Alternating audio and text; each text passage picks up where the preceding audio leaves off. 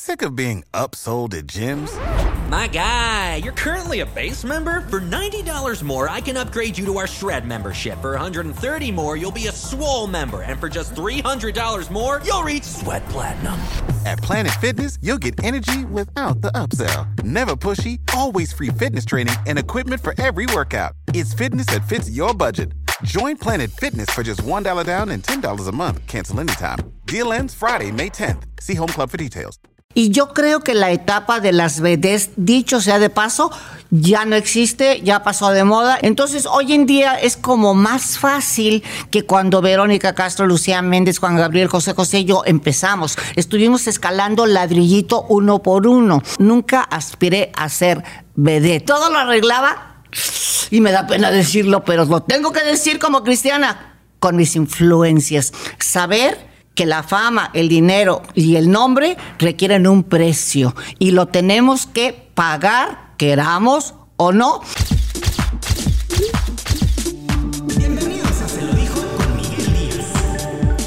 Estamos de manteles largos porque de las que ya no hay, vedette ¿Qué es una vedette? Hay que recordar que eh, se le daba el título de vedette a las cantantes, bailarinas, actrices que hacían todo en un escenario. Y tenemos a la gran, a la gran Olga Briskin, de las que ya no hay. Señora, ¿cómo está? Ay, Miguelito de mis amores, gracias por ese anuncio tan bonito. Me dejaste sin palabras, pues.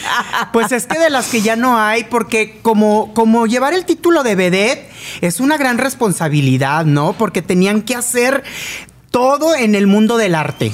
Fíjate que sí, tienes toda la razón, pero pienso también que todos son épocas, Miguelito. Hay época para vedetear, hay época para modernizarse, y yo creo que la etapa de las vedettes, dicho sea de paso, ya no existe, ya pasó de moda, y toda aquella aspirante que te esté viendo, que sepa que ya no es por ahí, ni es con el bikini chiquito, ni es medio cantar, ni medio bailar. Hoy, con la competencia que hay, lo que hagas, tú, mujercita, jovencito, hazlo bien y prepárate.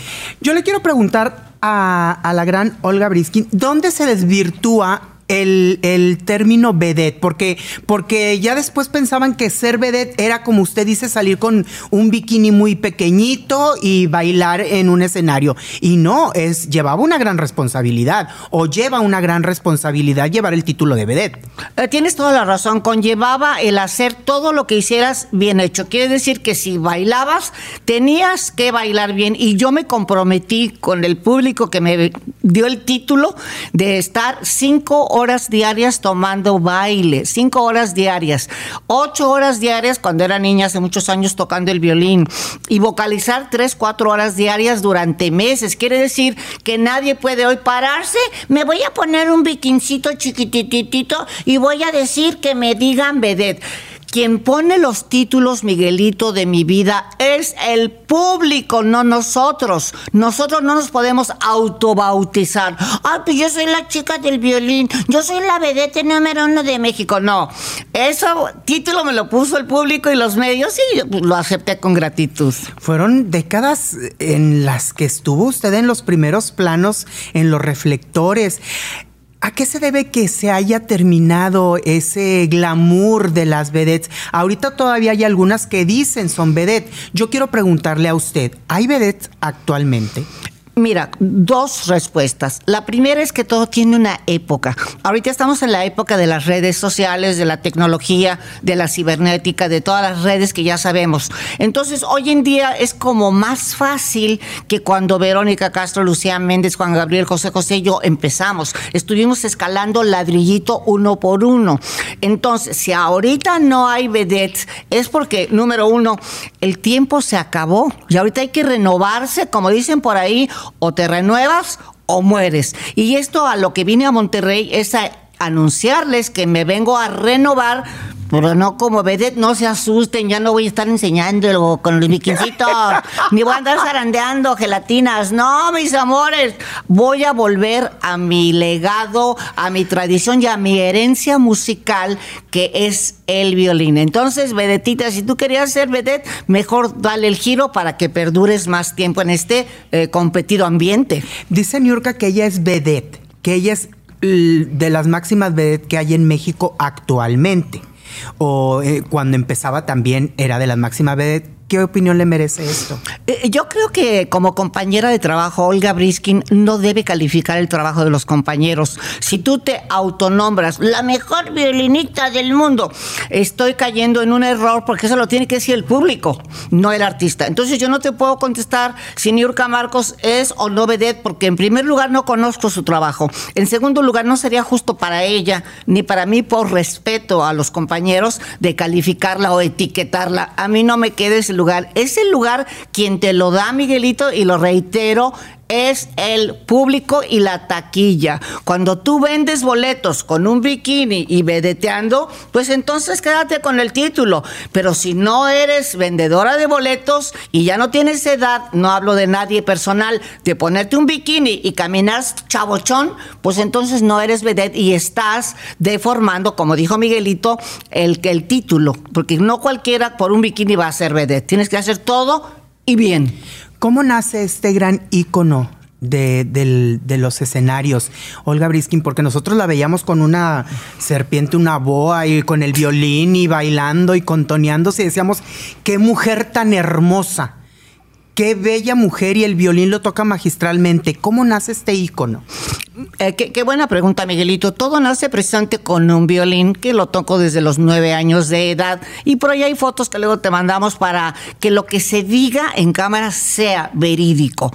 Número dos, cuando entro a Siempre en Domingo, que era un programa de los setentas, Raúl Velasco me dijo, ¿por qué no bailas un poquito? ¿Por qué no cantas un poquito? ¿Por qué no te destapas un muchito?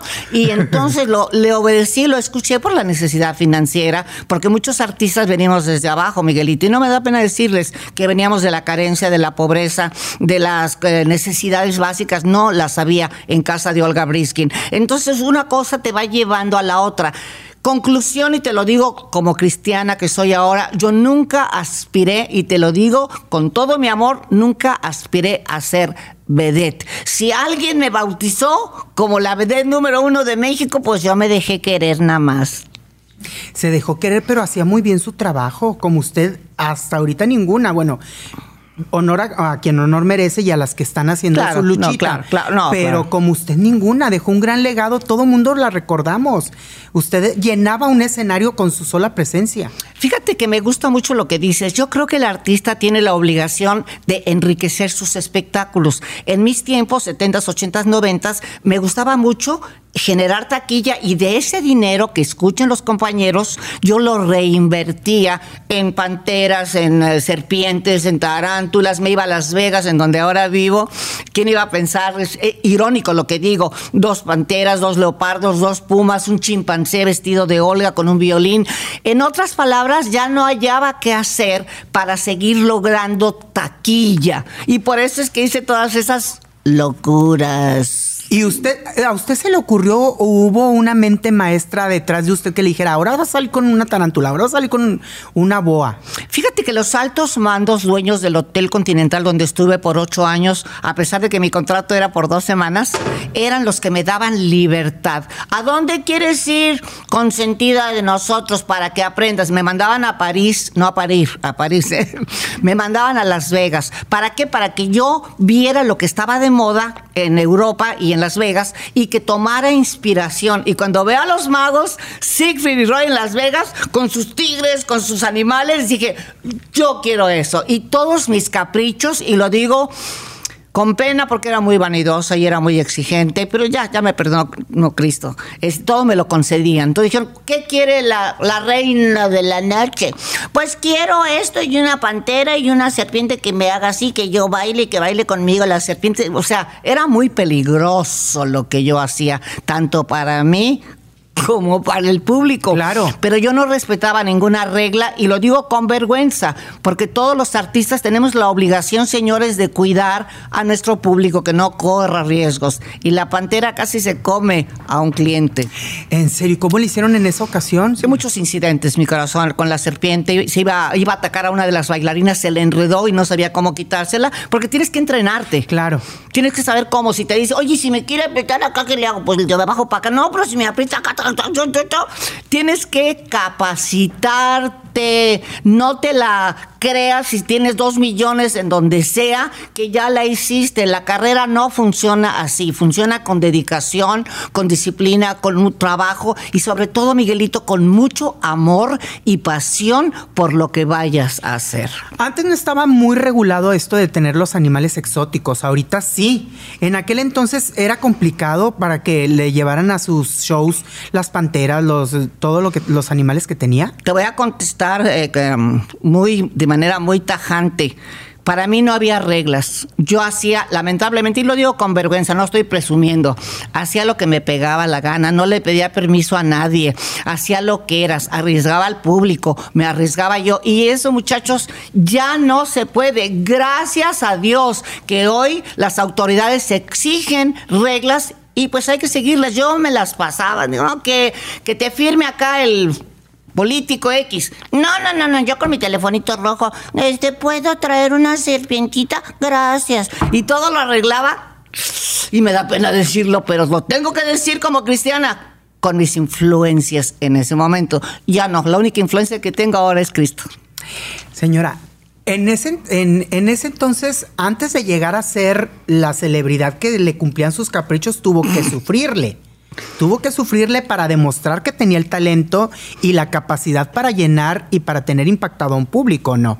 Hay que batallarle y yo creo que aquel Miguelito que no esté dispuesto a pagar el precio de lo que implica una carrera tan seria como el espectáculo o como cualquier otro deporte o instrumento, tiene que de antemano saber que la fama, el dinero y el nombre requieren un precio y lo tenemos que pagar, queramos o no. Y al principio me costaba mucho pagar el precio, que encierra muchas cosas que no pudiera decir ahorita en público, pero sí le batallé bastante. Pero una cosa que sí me, me gustó de mí, que nunca me rendí. Nunca me eché para atrás. Hay un precio a veces que se paga muy caro. Sí. Por estar en el mundo del espectáculo cuando se va empezando. ¿Cuál fue el precio más caro que tuvo que pagar usted? El precio más caro, Miguelito, cuando empiezas a ser, de ser doña nadie, como era una niña de 16 años, que era doña nadie, que ganaba pura propinita de 20 pesitos, cuando empieza a caerte la fama, los aplausos, las propuestas encima, no sabes cómo reaccionar. Y yo no tenía vida espiritual en ese momento. Entonces me la creí. Y uno de los enemigos más grandes de la gente pública en cualquier área es el creer que eres único, que el mundo debe girar alrededor tuyo. Entonces yo creo que es muy importante tener los piecitos, queridos compañeros, en la tierra. Y sí me costó mucho trabajo. Eh, sobre todo me gusta mucho lo que dices, el haber perdido mi vida privada. Es lo primero que se pierde cuando te conviertes en gente pública en cualquier área, pierdes tu privacidad. Siempre he dicho que la fama y el poder son enfermedades para las que no se quiere cura. Cuando se enferma de poder y de fama, muchas personas no se quieren curar. Usted estuvo enferma. Sí, claro, de todo, de, codicia, de fama, de, poder. Y aunque parecían enfermedades incurables, eh, son adictivas. Entre más fama tienes, haces más locuras como ponerme un reptil en el cuerpo. Entre más dinero tienes, haces lo que sea, incluyendo, y lo digo con mucha pena porque ya Cristo me perdonó, caes en la inmoralidad para lograr puntos. Y el cuerpo no se usa como instrumento de negociación. Y yo lamentablemente lamentablemente antes de ser cristiana sí lo usé, lo reconozco, y el precio eh, a pagar es muy caro. Muchachos, piénsenla. Entonces, el poder es adictivo, el dinero es adictivo, el aplauso también, la fama también, las mansiones también, las alhajas también, pero sí hay cura cuando las reconoces. Ahorita qué bueno, qué bueno que toque ese tema, señora, porque yo le quería preguntar, usted lo ha dicho que Dios ya la perdonó, usted ya se perdonó por lo que pudo haber, las locuras que pudo haber cometido en su pasado. Pero en aquel entonces, al siguiente día, después de haber pagado un precio, eh, se oye muy feo y no quiero faltar el respeto. No, adelante, mi vida. Yo te di la libertad. Por, por pagar un precio carnal, por tener algo, al siguiente día no le daba esa dichosa cruda moral, o se sentía mal, o, tenía algún sentimiento de, de desolación, no sé. Eh, me voy a ir más lejos todavía, Miguelito. Al día siguiente como dices tú, después de que tienes una noche de copas en donde vendes o regalas o intercambias tu cuerpo, no es al día siguiente cuando te remuerde la conciencia, es al siguiente minuto. Tú sabes que estás haciendo algo inmoral, que el varón con el que estás es casado, que estás destruyendo un hogar, entre ellos el del varón y el tuyo, que estás cometiendo em, atrocidades y la gente va a decir que soy mocha, pero no me importa lo que piensen ahora las personas. Yo quiero agradar a Cristo, pero te arrepientes no al día siguiente, al siguiente minuto de haber corrompido tu cuerpo. Y si se arrepentía al siguiente minuto, me imagino que no fue en una ocasión, me imagino que fueron muchas. ¿Ya se acostumbraba a ese arrepentimiento al, minuto después? ¿O, cómo le hacía? Es que no, no puedo entender que una mujer teniendo el mundo a sus pies, bella, talentosa y todo, siga, lo siga, siga por ese, tal vez por ese camino. Fíjate que lamentablemente, Miguelito, la inmoralidad, cuando la practicas como la practicaba Olga Briskin, se convierte en un hábito y cada vez te cuesta menos. bueno, si lo hice hace un mes, ¿por qué ahora no? Pero eso no se llama arrepentimiento, se llama remordimiento. Ay, no debía haber bajado el, viejo a fulana. no debía. Eso se llama remordimiento. Y cuando tienes remordimiento es pasajero. A la semana siguiente lo vuelves a hacer. Pero en el 2010 vino un genuino, sincero, profundo arrepentimiento de haber cometido todas las inmoralidades que una mujer puede, teniéndolo todo, como dices tú, puedo haber cometido. ¿Y quién es el que me perdonó? Pues el único que me ha perdonado y que me ayudó, contestando a tu pregunta, a perdonarme a mí misma, a perdonar a Olga Briskin, porque entendí que era una mujer em, ignorante, que era una mujer em, incrédula y que era una mujer confiando demasiado en uno mismo sin pensar que la juventud es la etapa más corta de la vida y que eventualmente los vicios, la inmoralidad, las drogas, la pornografía, eventualmente, Miguel, te van a pasar la factura. Y me la pasaron. En aquel momento sí le gustaba sentirse deseada y admirada por los caballeros, Sonia. Pues claro, óyeme, aquí le dan pan que llore, decían por ahí. claro que sí, porque el público con ese aplauso, con ese cariño, te va inflando como globo. Y ay, se me hace que todos dicen que todos quieren ver a Olga. Se me hace que sí soy la mera, mera petatera. Ay, ay, ay. Y me sentía muy salsa, muy arrogante. Pero en Las Vegas, en el 2005, en un evento que ya es más que sabido, pero lo hago como referencia, eh, con Juan Gabriel, viene un evento terrible y con un alfiler, el ego que estaba así, reina de Las Vegas, me pinchan el globo y me truenan y me desinflan. Y ahora le doy gracias a Dios. Ahora, antes lloré muchos años, antes no. En aquel entonces fue el, de, el del problema con Juan Gabriel. Sí. ¿Qué fue lo que sucedió? Porque se habla de que le dejó tirado un evento y usted vivió las sufrió porque eh, usted estaba de por medio, hubo lágrimas, hubo pérdida de todo de usted. Un contrato de 10 millones de dólares. Alguien lo dijo muy sabiamente, es que ese contrato, Olguita Briskin, no era para ti. Todo lo que dices, estás muy bien informado, Miguelito, fue así tal como lo estás narrando. Fue el plantón que me dio, no me devolvió el dinero que había recibido como anticipo, porque si dijeras, le iba a hacer un favor a mi amiga, la Olga, no, no era favor, era un contrato. Era trabajo. Era trabajo. Y yo no era la empresaria, yo era el enlace con el americano, que no se tentó el corazón cuando Juan Gabriel le falla y lo lleva a corte. Y lo más triste de ese momento en el 2008 fue estar cara a cara contra Juan Gabriel en un juzgado de Las Vegas.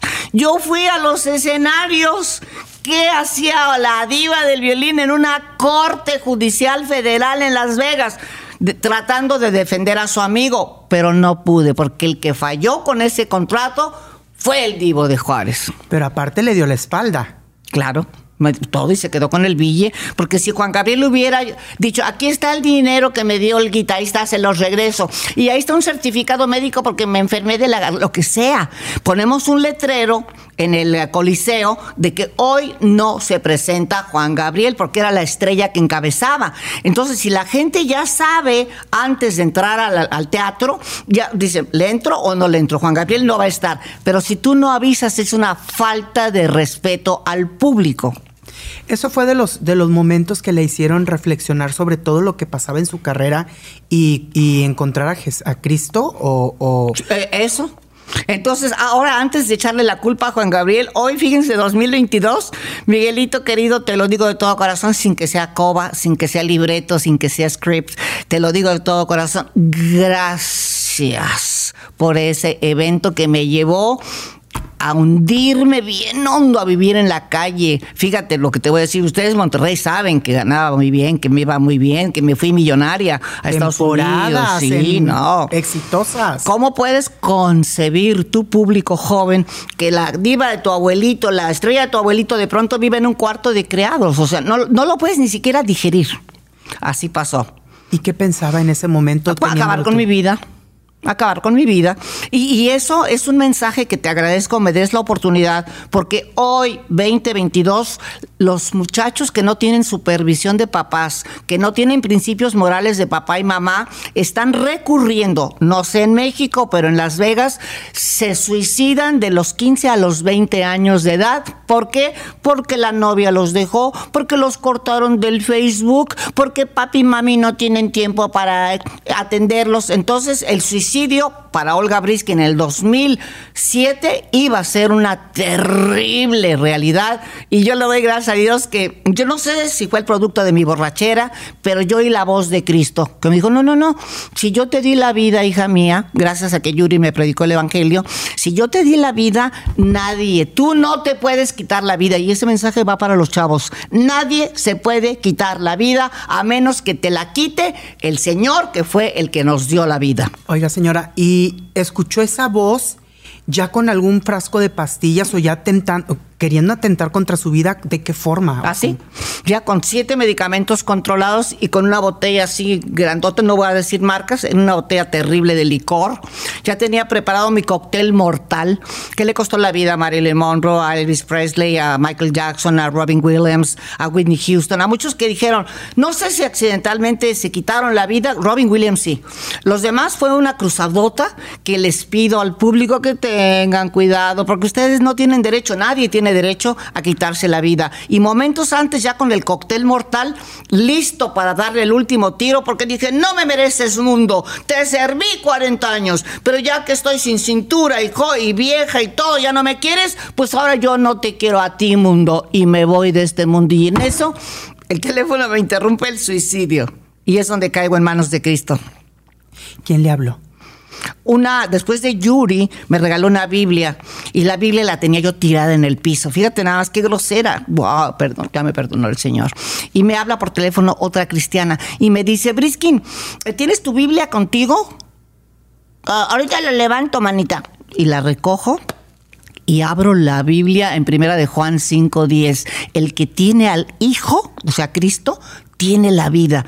Y entonces la cierro y me dice, ¿aceptas pasar tu cumpleaños en brazos del que te ama? Le digo, a mí nadie me ama, ya me quiero morir. Cristo te ama. Y aquí me tienes hace 10 años derechita de la mano del Señor Jesucristo. Y dicho sea de paso, con un renacimiento musical que me das oportunidad de mencionarlo, la doctora Araceli Alonso me acaba de firmar el sábado pasado aquí en Monterrey cuyo propósito vine, un contrato de exclusividad musical en donde vamos a empezar a grabar discos con el violín. No se preocupen, no, ya no voy a vedetear, no se preocupen. No se asusten, ni bikini tampoco, porque ya no quepo. Bueno, estoy delgadita, pero ya no. Todo tiene una edad.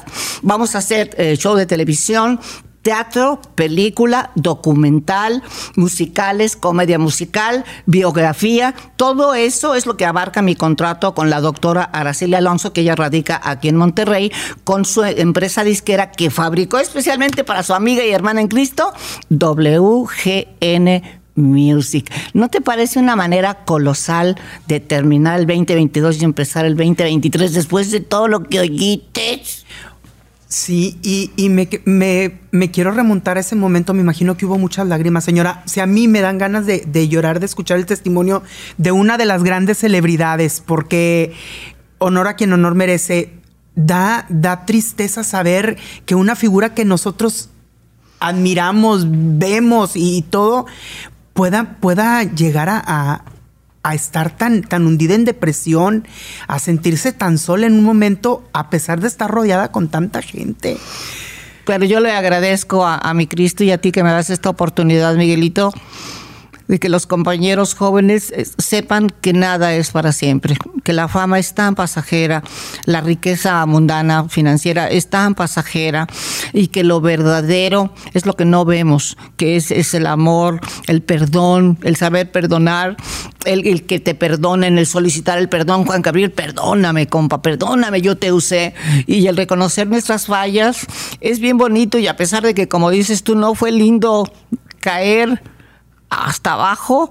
No fue bonito vivir en un cuarto de criados, no fue bonito dormir en una banqueta, pero hoy le doy gracias a Dios de que les puedo compartir que todo lo que sube y se infla de manera como yo lo hice, todo acaba cayendo.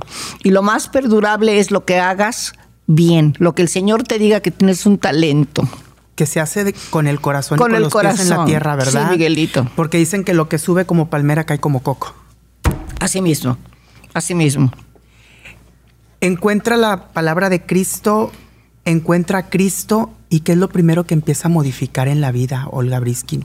Pues me puse en manos de Cristo, llegué sin nada, bajo cero en todo y, lo, y luego lo digo con gratitud y con un violín en la mano que era mi legado, que lo que me enseñó mi papá desde los ocho años de edad y entonces llego con el violín y le digo, Señor, pues ya le di la lista de pecados que los tuve que reconocer. Y me dice, ahora me vas a servir a mí con ese violín. Y lo que he hecho en estos últimos 10 años es alabar a Cristo, pero a la vez es darle mensaje a las mujeres maltratadas, violadas, vejadas, abusadas, Usadas. Que, que sufre, usadas, sí, porque mi productor sí me usó siete años y fue el mismo que me despidió con los 10 millones de dólares. Y, y es inspiracional que escuche el público que todo es temporal y que lo único verdadero son tus valores espirituales, tus valores morales, creer en lo que haces y hacerlo con disciplina, con mucha pasión y saber cuáles son tus dones para que hagas no lo que te dé dinero, compañero, compañera, sino lo que sabes hacer. Y si lo haces, hazlo bien y prepárate. ¿Hay alguna herida que haya eh, que todavía no sane por completo, digo, porque nosotros, todos los seres humanos estamos hechos de, de experiencias, de madurar cosas, de, de saber que, que, la vida tiene muchos matices. Pero hay alguna herida que en lo particular a la gran Olga Briskin todavía le duela que le toquen. La herida más difícil de sanar fue cuando a los 17 años buscando la comida para mi hogar, para mi mamá, cuando murió mi papá, fue de un productor que, que, me violó eh, de manera violenta y no pude, por culpa de ese señor, de ese violador, no puedes realizar tu vida sentimental, tu vida romántica. Mi matrimonio con un muchacho que es el papá de mi hijo, no lo pude disfrutar mi vida sexual. ¿Por qué? Porque tienes el trauma. Entonces cuando llego a Cristo, lo primero que tengo que hacer es, aunque parezca increíble, fue perdonar al violador de mi castidad. Eso fue lo más difícil. En ese momento que perdono al violador, en ese momento mi herida que parecía incurable, por fin sanó. sanó. Me imagino que ha de haber sido un como un descanso para, para usted, saber que usted ya había dejado atrás eso, ya había perdonado. Aunque a usted fue la que le debieron haber pedido perdón, usted perdonó por lo que pudieron haberle hecho. Claro, nosotros tenemos que perdonar, porque fue lo que Cristo hizo. Dijo, cuando estaba en la cruz del Calvario, dijo, Padre, perdónalos, porque no saben lo que hacen. O sea, fue el que nos puso el ejemplo, Padre, perdónalos. ¿Cómo? ¿Quién? Él no tenía por qué perdonarlos porque lo crucificaron. Claro. Entonces, para nosotros evangélicos es, es muy alentador tener un maestro que nos dice cómo tenemos que comportarnos en la casa, fuera de casa, en el escenario, en el teatro, con ustedes los medios. Y eso la verdad no tengo cómo agradecerlo ni cómo pagarlo, Miguelito lindo. Se hace, se escucha la palabra de Cristo y todo, y ¿El cambio hacia las demás personas ya era, ya era muy palpable o no? ¿Usted ya había cambiado mucho su forma de ser o fue paulatino? Sí, sí, es, paulatino el cambio. Yo les mentiría si de un día a otro, muchachos, ya no dije maldiciones, de un día a otro me tapé, de un día a otro ya traté bien a la gente. No, no, es paulatino porque la Biblia cuando empiezas a abrazarla como parte de tu vida, solita empieza a actuar. Tú no te das cuenta que ya cambió tu lenguaje. Mi hijo, al que le di un ejemplo terrible con mi alcoholismo, por esa caída, me dice, madre, ¿por qué, qué te cambió? Le digo, no, ¿qué me cambió? No, ¿quién me cambió? Porque los primeros que se dan cuenta de tus transiciones son tu familia. Y él se dio cuenta. Su hijo nunca le reprochó, señora. Un día le dije, hijito, yo sé que te di mal ejemplo, sé que me sacabas cargada de los casinos de Las Vegas, vomitada, borracha, cruzada, sobregirada con las cuentas. Te pido que me perdones, hijo. Y eso, padres, es importante que cuando sabes que has fallado como fallé yo, que le pidas perdón a tus hijos. Ay, pero yo soy su padre y hago lo que quiero. No, no funciona así, papi, mami. Yo le dije, Alan, ¿Me podrías perdonar el mal ejemplo que te di con mi alcoholismo, con mi frivolidad? Y el muchacho me dice, madre, si Cristo te perdonó, ¿quién soy yo para no perdonarte? Te perdono, te amo, te admiro por haber salido adelante, porque hoy eres mi inspiración. ¿Qué sintió en ese momento, señora? Porque híjole, las madres dan todo por los hijos y que los hijos les den esas palabras tan bonitas, me imagino que ha de haber sentido que el corazón se les salía de gozo. Se me salió, se me salió de gozo el corazón, Miguelito, y yo le doy gracias al Señor de que me mantuvo íntegro a ese muchacho que hoy es padre de un bebé y ahora ya viene en camino otro bebé. O sea, me bendijo también como abuelita. Yo pensé que no iba a tener ese gozo de ser abuela y ahora voy a ser abuela en julio del año 2023 por segunda vez y eso solamente se lo debo a mi perdonador, a mi Señor, a mi Cristo y quiero que sepan que me gozo de confesar públicamente que Jesucristo es mi Señor. Los escenarios, ¿cuándo los deja por completo, señora? De que ya no tenga presentaciones, este, telenovelas tal vez ya no, porque hizo una telenovela. Varias. Varias, hasta hace poco todavía hizo una telenovela. Tú y yo con Joan Sebastián. Ah, sí, bueno, ya tiene algunos ayeres, pero a mí dicen, es como si fuera ayer. Como si fuera ayer. Porque las grandes estrellas como que no tienen tiempo, ni espacio, ni nada. Y, atemporales. Son atemporales, como si las hubiéramos visto ayer.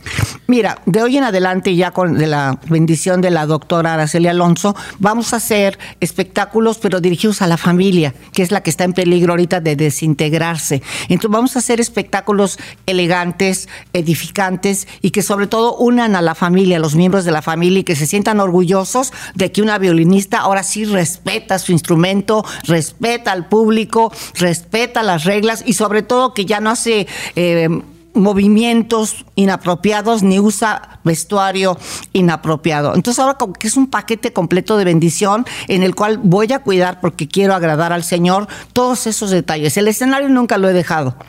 Lo que sí dejé fue la vedeteada, porque la vedeteada fue la que me dejó a mí, Miguelito. Yo no la dejé, ella me dejó a mí, pero ya no regreso a la vedeteada. Lo siento mucho, vedetita. Sí, porque los espectáculos con el violín, los conciertos, con violín, sí, lo sigue haciendo, pero ya los espectáculos como tal ya no. No, lo que no voy a hacer, y lo reitero en tu programa, pues esa exhibición, exhibicionismo. Ya no voy a hacer exotismo, exótica. Ya no me voy a poner ropa provocativa. ¿Por qué? Porque pues, los varones no necesitan mucho para parpadear los ojitos. Entonces, eh, respetando mi edad, respetando la confianza que me tiene la doc Alonso, tengo que ser una mujer elegante, una mujer que inspire a los jóvenes, ya no sé tocar el violín, por lo menos a comprometerse con sus carreras, con devoción y con disciplina. Señora, y de, eh, por llamarlo de algún modo, de esa época sórdida de su mundo en, la fama y el glamour y las lentejuelas y los brillos y todo, ¿le queda alguna amistad? Ah, todas, todas. Yo me WhatsAppeo todos los días, no todos los días, pero sí seguido con mi comadre Verónica Castro, de vez en cuando con, con Lucia Méndez, eh, con, con Anel, la, ex, la, la, viuda de José José. O sea, tengo mis cuates que, que tuve en ese entonces y celebran que ahora haya resurgido gracias a la mano salvadora su amiga Olga Briskin, que ya no pasa penumbras, que ya no pasa hambre, que ya no pasa frío, que regresó a su violín. Ellas, mis amigas y mis amigos de la farándula, se gozan con mi levantada que me dio el Señor. Ahorita que dice de, de sus grandes amigas, que son figuras que también han tenido dificultades en el mundo del espectáculo. Este, Anel con lo de su operación y con tuvo problemas de salud y luego Verónica Castro últimamente con el problema de que la traen ahí con supuestas, supuestas, porque no está comprobado y no es cierto, conversaciones con, con chamaquitas menores de edad y todo, y Anel que la traían involucrada ahí en el asunto de esta señora Lucila Mariscal de la operación que traía Sí, problemas. que si las herencias sí, y que, que si las aras y, y que todo eso. ¿Cómo, ¿Cómo, ve toda esta situación? ¿Por qué ensañarse con grandes celebridades? Eh, porque volvemos a lo mismo, Miguel. Es el precio de la fama. Y el que esté dispuesto a pagar el precio va a tener que entender y estar firme cuando lleguen los golpes de la vida, como le llegaron a mi comadre Verónica, como le llegan a Nelly, como le llegan a todos. Pero no todos se sostienen firmes, sino que se tambalean y se dejan llevar por la corriente. Ni Verónica, ni Anel, ni Briskin se han dejado llevar por la corriente y ya estamos derechitas, mejor que nunca, fuertes y sobre todo más valientes que antes, porque ya no le tenemos miedo a la muerte, no le tenemos miedo a la vejez, no le tenemos miedo a las carencias, no le tenemos miedo a nada. Y esos son logros, que ya si me quiere alguien meter un gol o malinformarme, ya sé que tengo abogado para con el Padre Jesucristo el justo. Y aparte está hablando de tres, de tres figuras que qué bonita, qué bonito de que no se meten en problemas a pesar de que las traen en el dime y el direte, siguen ellas íntegras sin, sin meterse tanto en, en, dimes y diretes de aquí y allá. Verónica Castro, ¿cómo la han traído con ese asunto? ¿Usted habló con ella después sí, de esto? te digo que me whatsappeo con ella por, por, lo menos una vez por semana. Siempre le doy aliento, siempre le doy mi confianza, siempre, aunque ella no necesita que la defiendan, saco la cara por ella, aunque no necesite, porque es mi comadre, es mi amiga más antigua, tenemos 50 años de amistad, y yo creo que la obligación de un buen amigo es, es sacar la cara y estar en los momentos, no de la cumbre, ahí está cualquiera sino en los momentos de turbulencia. Y ahí estoy con mi comadre, ahí estoy con Anel, ahí estoy con mis cuates, ahí estoy con el que tenga problemas porque ya los he vivido. Entonces ya sé de qué hablan y ya sé lo que se siente. Pero ahí me tienen firme con todo y violín. Sin, sin querer ser muy metiche. ¿Qué fue lo que le dijo a la señora Verónica Castro para que se sintiera ella? Digo, yo sé muy bien que si ella no tiene nada que ver, no tiene por qué sentirse incómoda. Pero sin embargo, las nuevas generaciones se dejan guiar por, por redes sociales, por videos mal editados, por conversaciones mal hechas en que se editan a morbosidad de lo que quiere ver la gente. ¿Qué le dijo usted a la señora Verónica Castro en ese momento en que decían que tenía un chat con chavitas y que hablaban de cosas que no eran adecuadas para menores de edad? Mira, sin entrar en detalles, Miguelito, yo lo único que dije, comadre de mis amores, estoy contigo. Tu comadre Briskin estará hoy, mañana y el tiempo que el Señor me dé vida, voy a estar contigo. No hay que entrar en detalles. Ay, pues fíjate que yo no, no, no, estoy contigo con lo que venga y con lo que conlleve. Aquí me tienes. Esa es la reacción de alguien que se dice amigo real.